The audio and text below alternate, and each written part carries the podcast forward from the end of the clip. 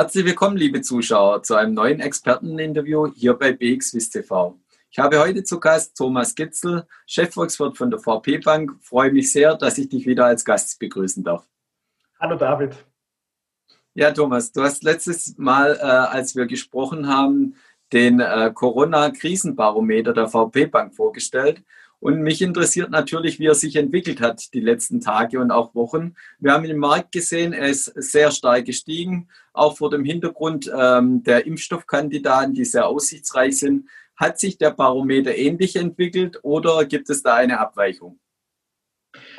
Äh, es ist tatsächlich so, dass der Barometer gestiegen ist. Allerdings äh, steht das nicht in Zusammenhang mit äh, den guten Nachrichten der Impfstoffhersteller und auch nicht mit der freundlichen Tendenz an den Aktienmärkten, weil unser Barometer misst harte ökonomische Fakten.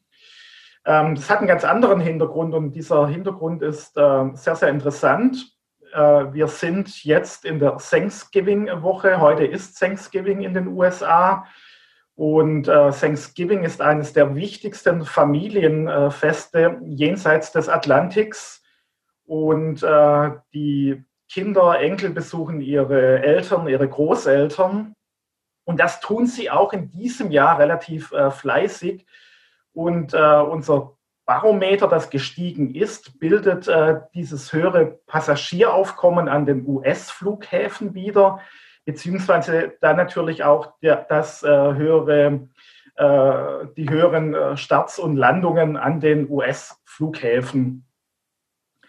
Das ähm, spiegelt sich, wie gesagt, jetzt in äh, positiv in diesem Barometer nieder. Allerdings die dahinterliegende Nachricht ist äh, eigentlich keineswegs positiv weil äh, mit äh, diesem erhöhten Fluggastaufkommen, mit den Besuchen zu Hause, mit, dem, mit der großen Familienfeier, nimmt natürlich vermutlich auch das Infektionsgeschehen in den USA weiter zu. Wir wissen, die Zahlen in den USA steigen derzeit dramatisch an. Und ähm, es ist jetzt äh, ausgehend von unseren Messungen tatsächlich davon auszugehen, dass das Infektionsgeschehen in den kommenden zwei, drei Wochen weiter aufgrund dieses Thanksgiving-Tages weiter deutlich ansteigen wird. Damit nehmen die Neuinfektionen äh, zu. Und das wiederum ist natürlich im Umkehrschluss keine gute ökonomische Nachricht und, ähm, und letzten Endes auch keine gute Nachricht äh, für die Finanzmärkte. Du hast das Infektionsgeschehen in den USA schon angesprochen. Hier in Europa äh, sehen wir natürlich auch noch äh, weitere Lockdowns, auch ähm, besonders auch in Deutschland, auch eine Verlängerung des Lockdowns oder des Teil-Lockdowns. Wirkt sich das auch zusätzlich noch aus? Also sprich, ähm, kannst du einen Ausblick wagen für die nächsten Wochen, wie sich der Barometer und letztendlich auch die Wirtschaft und die Märkte entwickeln können? Also unser Barometer beobachtet das Geschehen in den USA und äh, das Geschehen in Europa bleibt äh, hierbei außen vor. Aber unser Barometer hat in den vergangenen Wochen bereits schon deutlich nachgegeben. Ähm, wir haben es gesehen, die Stromnachfrage ging deutlich zurück. Und das letztlich äh, spiegelt auch diese zweite Corona-Welle nieder. Ich möchte mal sagen, unser Krisenbarometer ist äh, weit vorauslaufend vor den äh, Konjunkturfrühindikatoren, die wir aus den USA bekommen und natürlich auch deutlich vorauslaufend auf äh, die harten Fakten, also das Bruttoinlandsprodukt.